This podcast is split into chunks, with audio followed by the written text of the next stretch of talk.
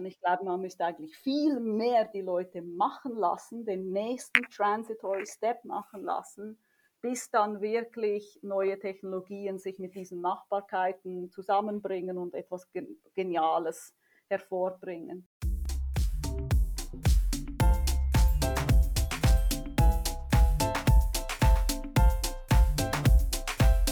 Welcome to my podcast. I'm Heidi Hauer, a health and life coach, here to guide you to embrace health, happiness, and true fulfillment alongside professional success. Meine heutige Interviewpartnerin ist Mitgründer der Singularity Group. Ihre Expertise umfasst Anlagestrategie, Vermögensverwaltung, Aktienanalyse, Research, Unternehmertum, alles vor allem im Bereich Innovation. Willkommen bei mir, Evelyn Flugi. Du hast interessanterweise Lebensmittelwissenschaft studiert, bist mit 24 Jahren für einen Job nach Amerika gegangen. Dort gab es einige Erlebnisse, die dich etwas desillusioniert haben, wenn man das so sagen darf, speziell darüber, wie wenig Bedeutung der Wissenschaft in komplexeren Entscheidungsprozessen eingeräumt wird. Wie haben dich diese Erfahrungen damals beeinflusst, speziell im Hinblick auf das, was du heute tust? Danke. Ja, ich würde sagen, die Finanzwelt und meine Erfahrung da, vor allem in den ersten Jahren und besonders auch, wie ich Amerika erlebt habe und welche Erwartungen ich davon hatte, ähm, haben mich ein bisschen überrascht, würde ich sagen. Desillusioniert war ich äh, wahrscheinlich schon im Studium. Äh, es geht auf beide, in beide Richtungen.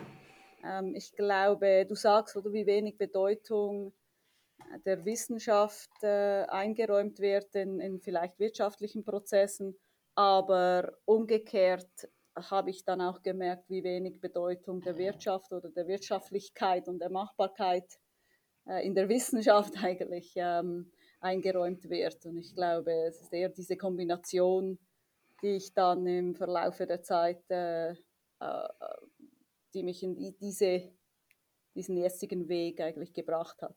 Mhm, mhm. Dein Mitbegründer Tobias Reichmuth ähm, ging ursprünglich mal der Frage nach, wie Innovation tatsächlich Geld macht. Mhm. ähm, ihr habt somit bewussten Blick auf den Cashflow bei Innovationen gerichtet. Das heißt, ihr schaut euch an, welche Innovationen heute notwendig sind, damit in den nächsten drei bis fünf Jahren Geld auch generiert wird. Warum ist dieser Zusammenhang relativ einzigartig? Weil eigentlich würde man sich denken, ja, das sagt einem eigentlich der Hausverstand, dass irgendwann daraus mal auch ähm, Cash fließen sollte. Mhm. Ja, also Tobias hat mich konkret darauf angesprochen, äh, weil er viele Anlageprodukte schon probiert hatte und enttäuscht war, und zwar einfach von der generellen Performance dieser Produkte. Und mein Hinweis war, dass das vielleicht daran liegen könnte, dass sie sich nicht um, um Erträge und Cash-Generierung der unterliegenden Unternehmen kümmern. Und das ist generell, würde ich sagen, ein bisschen im Innovation Investing oder Tech Investing ein bisschen eine Krankheit, würde ich fast schon sagen. Es ist, es ist eine akzeptierte Krankheit. man geht davon aus, wenn man in Technologie oder wenn man es vielleicht Innovation nennt, investiert, dass man Risiken eingeht und dass viel Geld ausgegeben werden muss. Und ich stimme dem Ganzen einfach gar nicht zu. Ich komme von der Seite, von einer anderen analytischen Seite, nämlich äh, aus dem Resource und Energy Investing, also wo man in die Zyklen, die, die Cashflow-Zyklen der Großunternehmen investiert und eigentlich Unternehmen abfangen will im Portfolio, die Geld machen. Also das Brick and Shovel Approach. Und was wir zusammen eigentlich erarbeitet haben, ist, dass man vielleicht diese Methodik im, im Tech-Investing-Bereich auch anwenden könnte. Und der Grund, wieso wir dachten, es gäbe Grund, ein Unternehmen dazu zu gründen, war, viele, die Art und Weise, wie man im Technologiebereich oder im Innovationsbereich wirklich Cashflows identifizieren kann, die war nicht vordefiniert, wie es im, im Ressourcen- oder Energiebereich ist. Da gab es keinen Standard. Das heißt, wir müssten, mussten eigentlich einen Standard oder einen Weg finden. Ähm, das gibt schon Grund, vielleicht ein Unternehmen zu gründen. Äh, und das andere war, dass wir wirklich äh, die Fonds, die es gibt, die, die Anlagevehikel auf der Welt evaluiert haben und gesehen haben, dass wenige sich tatsächlich um, um Erträge kümmern, wenn es jetzt um Tech-Investing geht. Und deswegen haben wir uns äh, das erarbeitet, würde ich sagen. Ähm, wieso das einzigartig ist, ist genau deshalb, weil es auch schwierig ist, machen es wenige. Ähm, wir haben uns einen Weg überlegt, der, äh, der sich jetzt gut äh, bewiesen hat, aber wir wussten nicht, ob der funktioniert. Ähm, und ich glaube, deswegen ist das einzigartig immer noch, weil sich viele eigentlich den, den ganggebigen Methoden im, im Innovation Investing verschrieben haben. Hm. Und um das Ganze zu ermöglichen und um sozusagen dieser Vision auch näher zu kommen, muss man natürlich Innovation zuerst mal auch messbar machen. Großes Thema Messbarkeit von Innovation. Wie geht es ihr davor? Ja, also man, man redet ja oft äh, von Messbarkeit heutzutage im Bereich Nachhaltigkeit und ESG. Da gab es viele Ideen, wie man das messen kann oder wie man evaluieren kann, ob ein Unternehmen sich wirklich an diese Regeln oder die, die Vorhaben hält. Und wir machen etwas Ähnliches, glaube ich, in, im Innovation-Bereich. Ich würde es so beschreiben, wir gehen davon aus, dass wenn wir gut darin sind, einigermaßen gut darin sind, zu identifizieren, welche Produkte und Services zu Innovationen gehören, dann können wir eigentlich die Cashflows, die mit diesen Produkten gemacht werden, identifizieren und auch messen. Und was diese Cashflows bedeuten, ist, dass diese Unternehmen genau das erreicht haben, was eigentlich die anderen Analysten oder Anlagevehikel versuchen äh, zu hoffen oder zu, zu ähm, ähm, zu erraten. Oder die meisten Analysten versuchen zu ja, fast erraten, ob ein Unternehmen mit diesem Management-Team, das es hat, diesem, dieser Kundschaft, das es hat, die es hat, äh, dem regulatorischen und äh, wirtschaftlichen Umfeld es schafft, das Geld, das sie ausgeben, wieder in Cashflows zu machen, die den Unternehmerwert rechtfertigen, Unternehmenswert rechtfertigen. Und wir glauben, dass wenn ein Unternehmen es schafft, äh, diese Cashflows zu machen und die tatsächlich zu Innovationen gehören, dann müssen wir diese Vorevaluierung gar nicht machen und wir müssen auch gar nicht allzu viel hoffen, sondern wir haben die Bestätigung Also Hoffnung als keine gute Strategie, sondern es kann eine sein, sie ist nur ja. einfach mit viel mehr Risiken behaftet. Mm. Und wir, ich würde jetzt dann sagen, also unsere Produkte sind sicher geeigneter für konservativere Investoren. Wir machen gute Performance, sehr starke, zum Teil sogar besser als die, äh, die höher höheren äh, Risiken äh, Anlageprodukte, aber wir sind da sicher abwartender und konservativer. Und du hast gerade die Problematik mit den Analysten angesprochen, gerade im Innovationsbereich.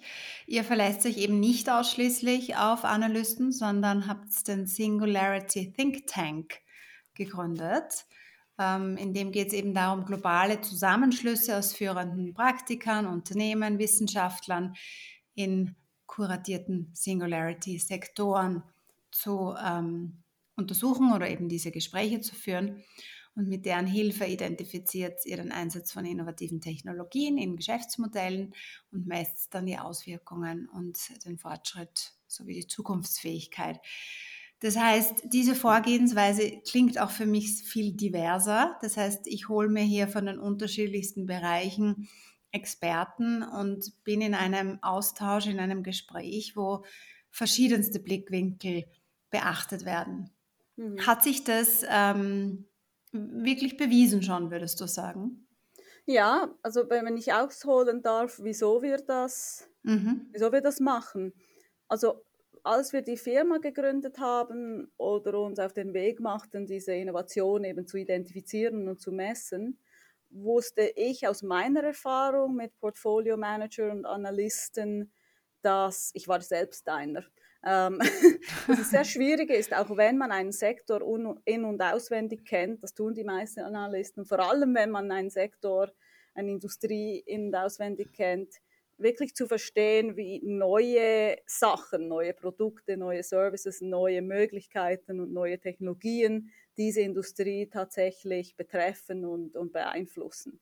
Es ist nicht immer so, wie die Medienwelt oder auch die Research-Welt das erwartet. Und das wusste ich auch aus meiner Zeit als Wissenschaftlerin, dass die Research-Welt auch nicht unbedingt äh, gut im Voraussagen ist, wie Sachen dann stattfinden. Das heißt, wir, wir hatten diese zwei üblichen verdächtigen Orte, wo man sich Expertise holt, nämlich bei Analysten, die Industrien verstehen und die Finanzkomponente verstehen und Wissenschaftler, die die Basiswissenschaft äh, verstehen. Und kamen dann auf Umwegen ein bisschen dazu, äh, mehr mit Unternehmern zu arbeiten, weil wir als Unternehmer merken das jetzt auch, wenn man etwas Neues aufbaut, und das machen alle, die mit neuen Technologien arbeiten, dann versteht man, wenn man es wirklich versucht, und das machen Unternehmer, Wissenschaftler weniger, würde ich sagen, die haben ihr Lab und können da drin leben. Aber wenn man wirklich in der wirklichen Welt äh, etwas machen will, dann findet man sehr schnell raus, was möglich ist und was nicht und irgendwann dann auch warum. Und das wollten wir ja verstehen. Uns ging es also nicht nur darum, jede Innovation zu verstehen und abzufangen, sondern vor allem auch im Sinne vielleicht des konservativen Approaches zu verstehen, was einfach nicht stattfinden kann und das auch zu vermeiden und zu verstehen, wieso das nicht geht. Und deswegen haben wir uns dann vor allem mehr und mehr mit Unternehmern in diesen verschiedenen Technologien unterhalten. Und ich glaube, die Zusammenarbeit wurde extrem interessant, weil durch die die Gespräche mit uns und anderen Unternehmen auch diese Leute, diese Experten in unserem Think Tank sehr viel äh, Know-how und, und ähm, Erfahrung eigentlich mitnehmen konnten von uns. Und das heißt, es wurde aus einer Idee, bessere Anlageprodukte zu pro produzieren, etwas viel Größeres für uns, nämlich wir konnten Netzwerke erstellen zwischen verschiedenen Unternehmern, die miteinander zusammenarbeiten können, Erfahrungswerte austauschen können. Und äh, das ermöglicht uns auch viel besser, diese Konvergenz von diesen Technologien zu verstehen oder wo sie eben auch nicht stattfinden. Mhm. Sehr spannend, ja. Ja, die nächste Frage ist etwas philosophischer.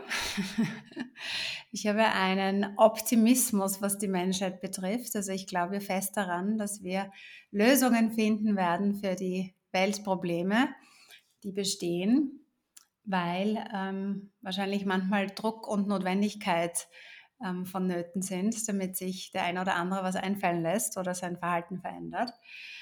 Ähm, und ich habe mich mit einem befreundeten Analysten aus New York mal darüber unterhalten.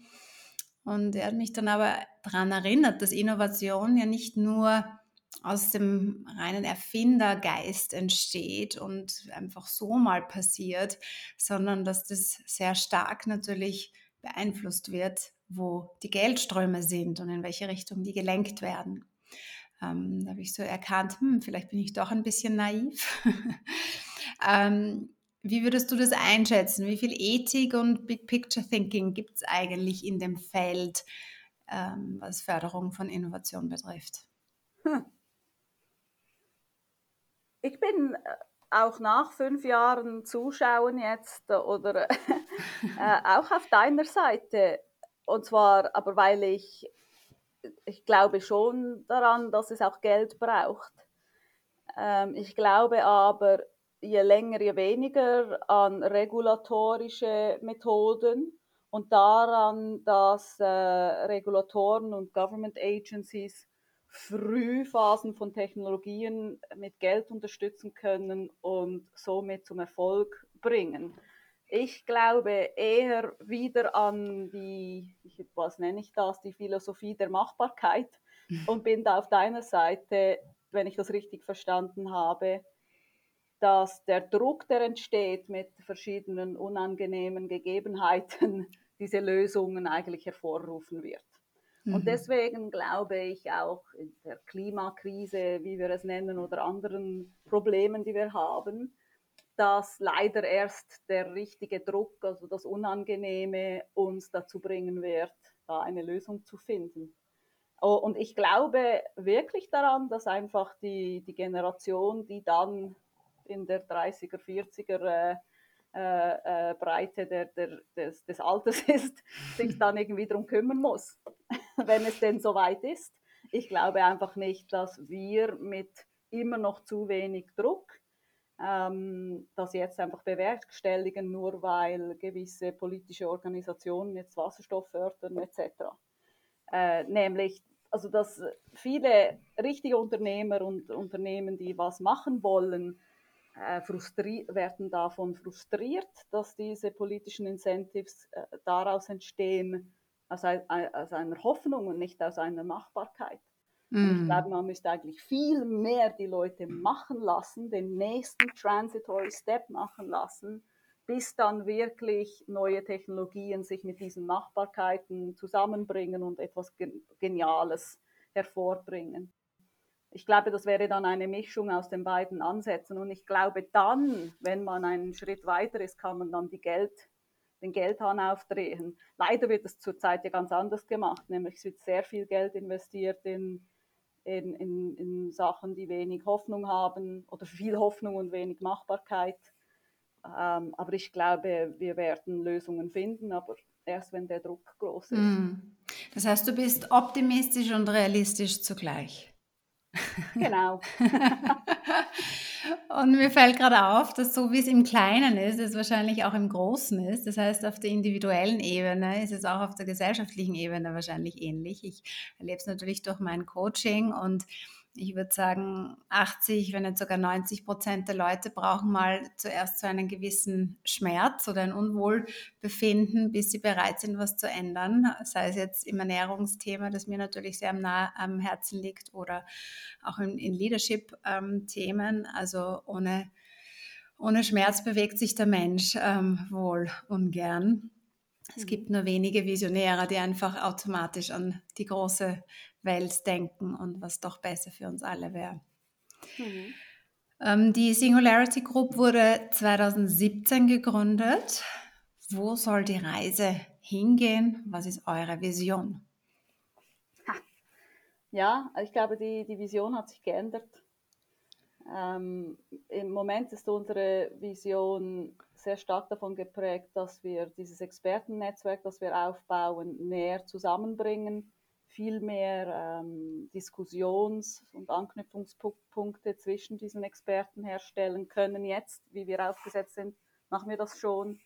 Und dass wir eher eine, eine Konvergenz von diesen Erfahrungen zusammenbringen. Die werden weiterhin und immer wie besser das Portfolio füttern, aber es steht jetzt mehr im Raum, als nur gute Anlageportfolios zu kreieren, sondern ich glaube, wir haben als Team eine Erfüllung gefunden von von diesem Zusammenbringen von diesen Experten ähm, und was wir bereits gesehen haben, was daraus entstanden ist, äh, wie, wir, wie wir diese neuen Arbeitsgruppen, die sie selbstständig äh, aufbauen, ähm, entstehen und, und wie wir zuschauen können, wie sie zusammen ein bisschen die Welt bewegen. Sehr schön. Ja, da kann man euch nur die Daumen drücken. ja, danke. Nicht einfach. ähm, ein paar Gedanken zur Personalführung. Aus ähm, der sicheren Distanz traue ich mir zu beobachten oder zu bemerken, dass die Finanzbranche nicht gerade berühmt ist für ausgezeichnetes People Management oder Professional Development. Für dich ist es aber sehr wohl ein Schlüssel zum Erfolg. Warum scheint dir das wichtig und was hast du auf dieser Reise gelernt? Ja, mir scheint es sehr wichtig. Ich würde aber sagen, ich habe es noch nicht so ganz im Griff, aber ich glaube, ich bin auf gutem Weg. Ähm, ich glaube, es ist sehr wichtig, weil ich ja merke, gut, ich sollte nicht sagen, merke, meines Erachtens ist es, aber ich weiß nicht, was stimmt, oder ich, ich rede, als wäre das die Wahrheit. Aber meine Wahrheit ist, dass wenn Leute, es gibt eine gewisse Motivation, die Leute einfach kitzelt sich für ein Unternehmen einzusetzen. Und es ist nicht irgendein Druck von oben äh, oder Geld oder sonst irgendetwas, sondern es ist irgend so eine Befriedigung oder Erfüllung, die man erreicht, wenn man ein Challenge hat, den man wieder bewältigen kann. Und das muss irgendwie ongoing sein. Es muss immer wieder diese Bewältigung kommen, dieses Glücksgefühl und wieder ein Challenge kommt.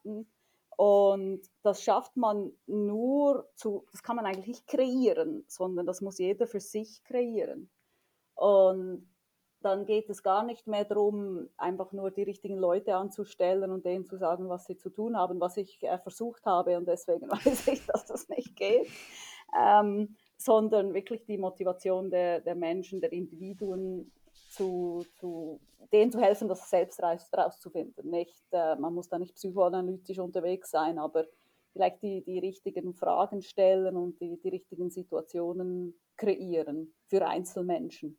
Und ich glaube, das zählt, das kommt dann darauf hinaus, dass man auch die richtigen Menschen zusammentut, ähm, aber trotzdem im Sinne eines Teams.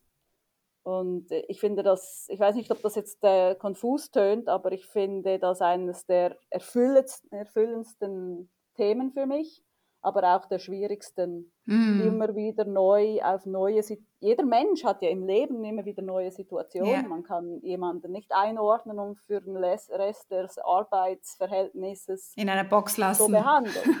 ähm, man muss da wie mitmachen. Das ist extrem spannend, aber das heißt, man muss Deswegen ist es so unglaublich schwierig.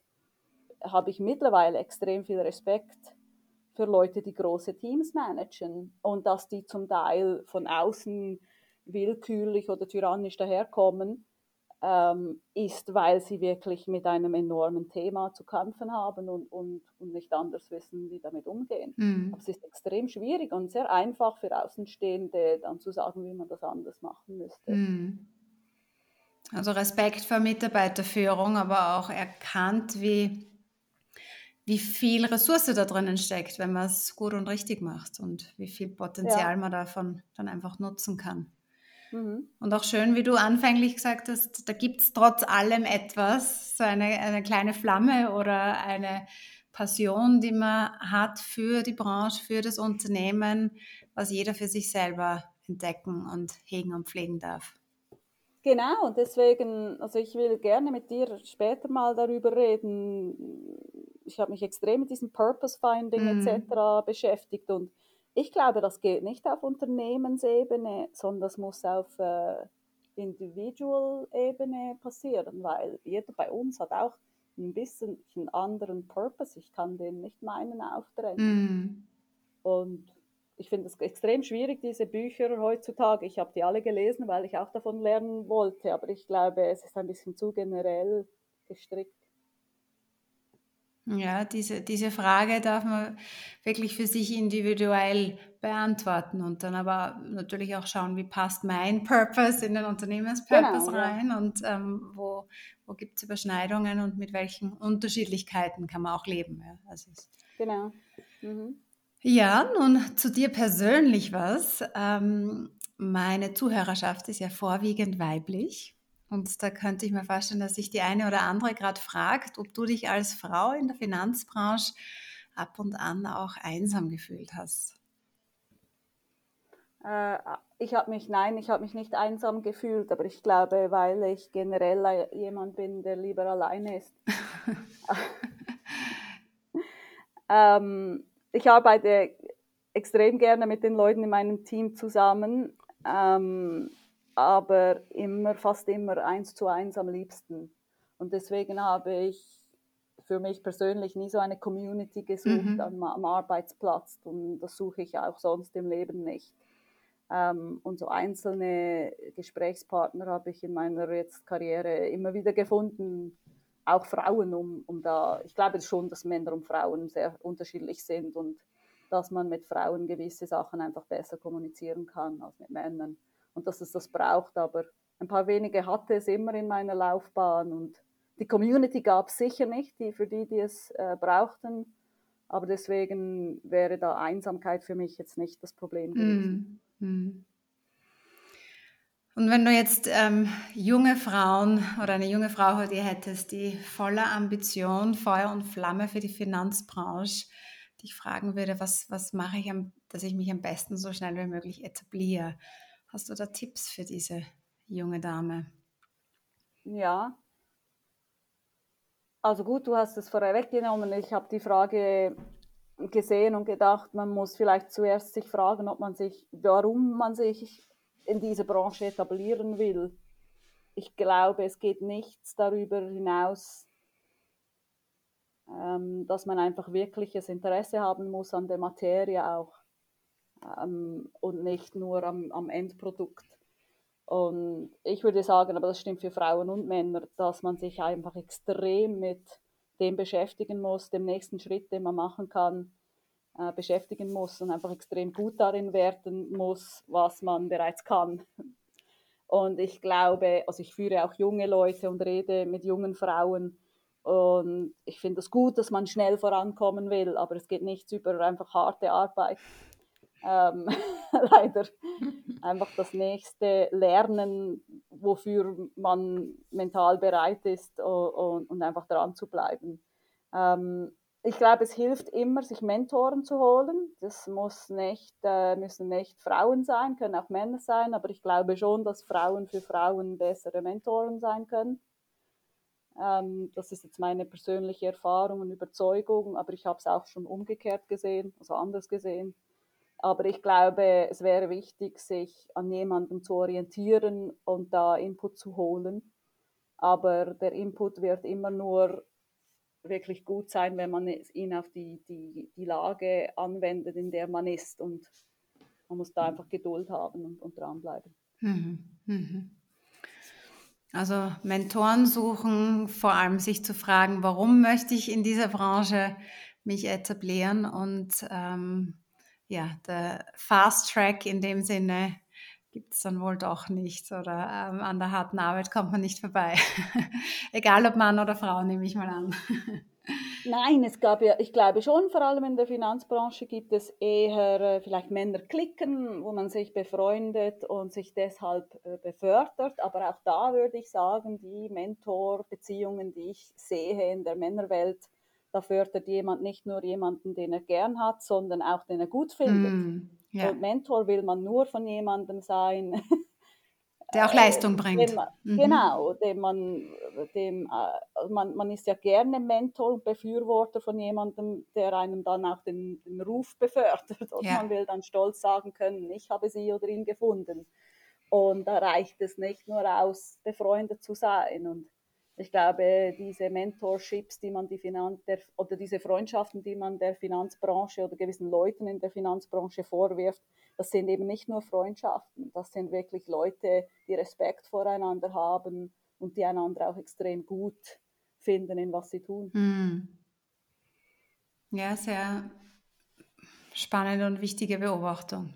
Früher gab es ja speziell auch in der Finanzbranche diesen Ausdruck Work hard, play hard. Mittlerweile hat das Wort Wellbeing am Arbeitsplatz ja Einzug gefunden, auch in großen und kleineren Unternehmen.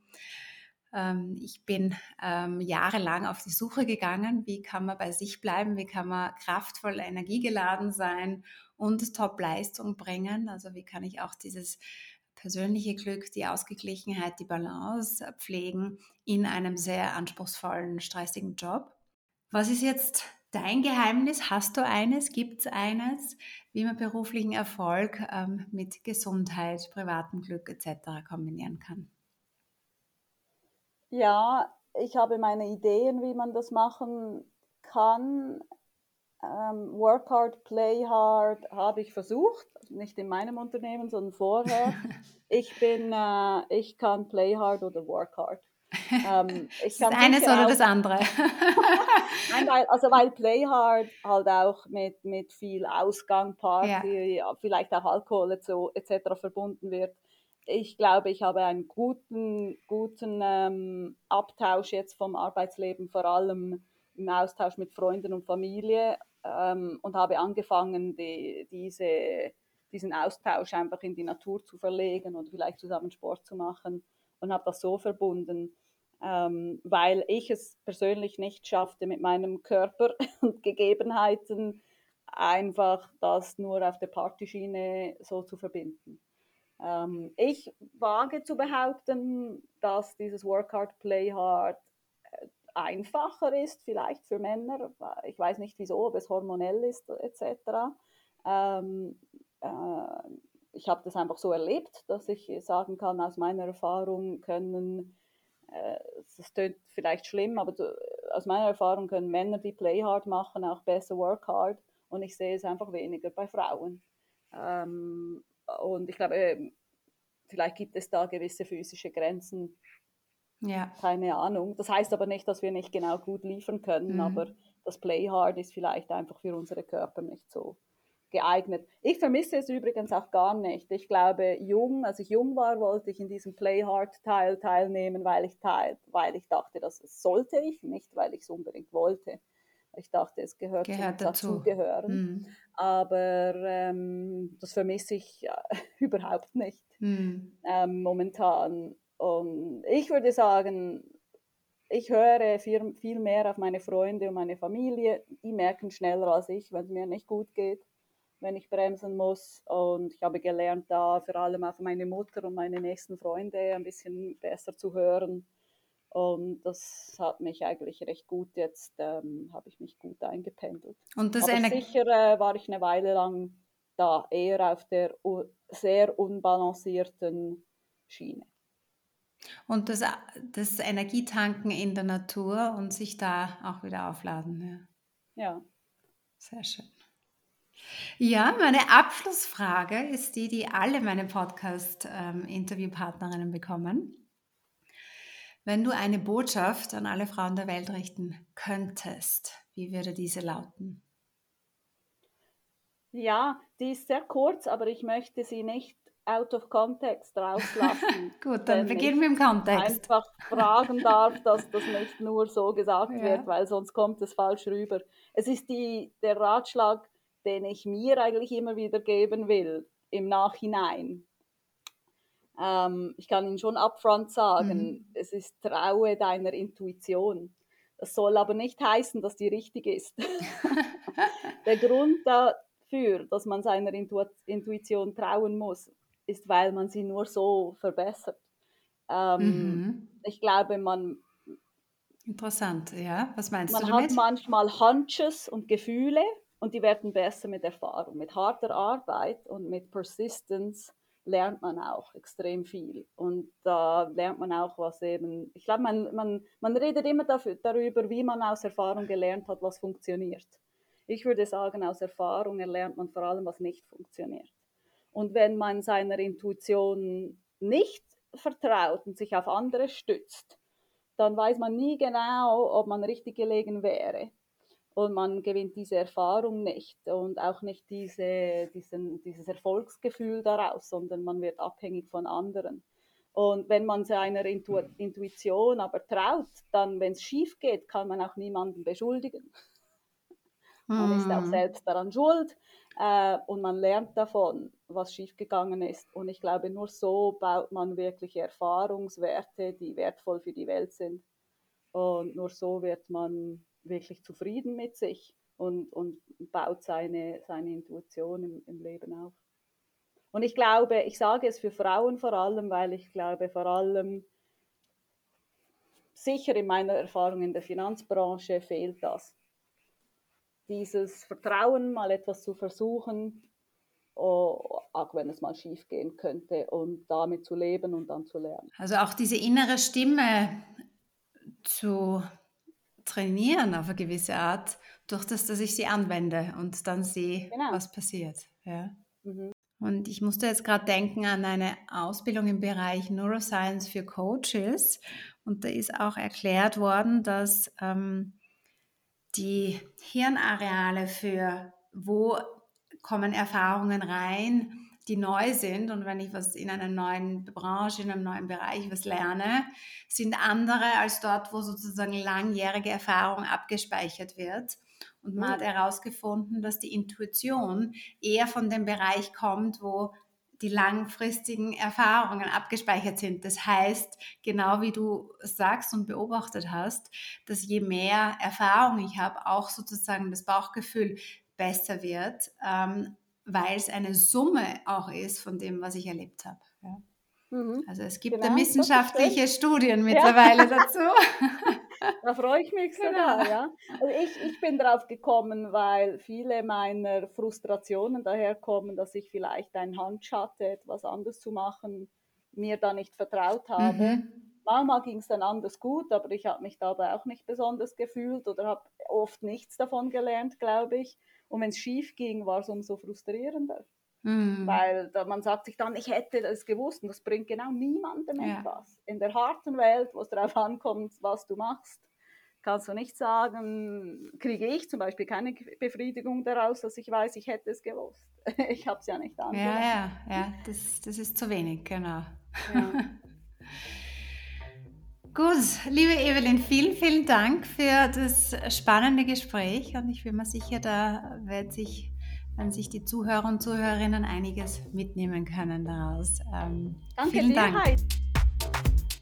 If you enjoyed this episode, please subscribe, leave a review and sign up to my newsletter for freebies and regular inspiration.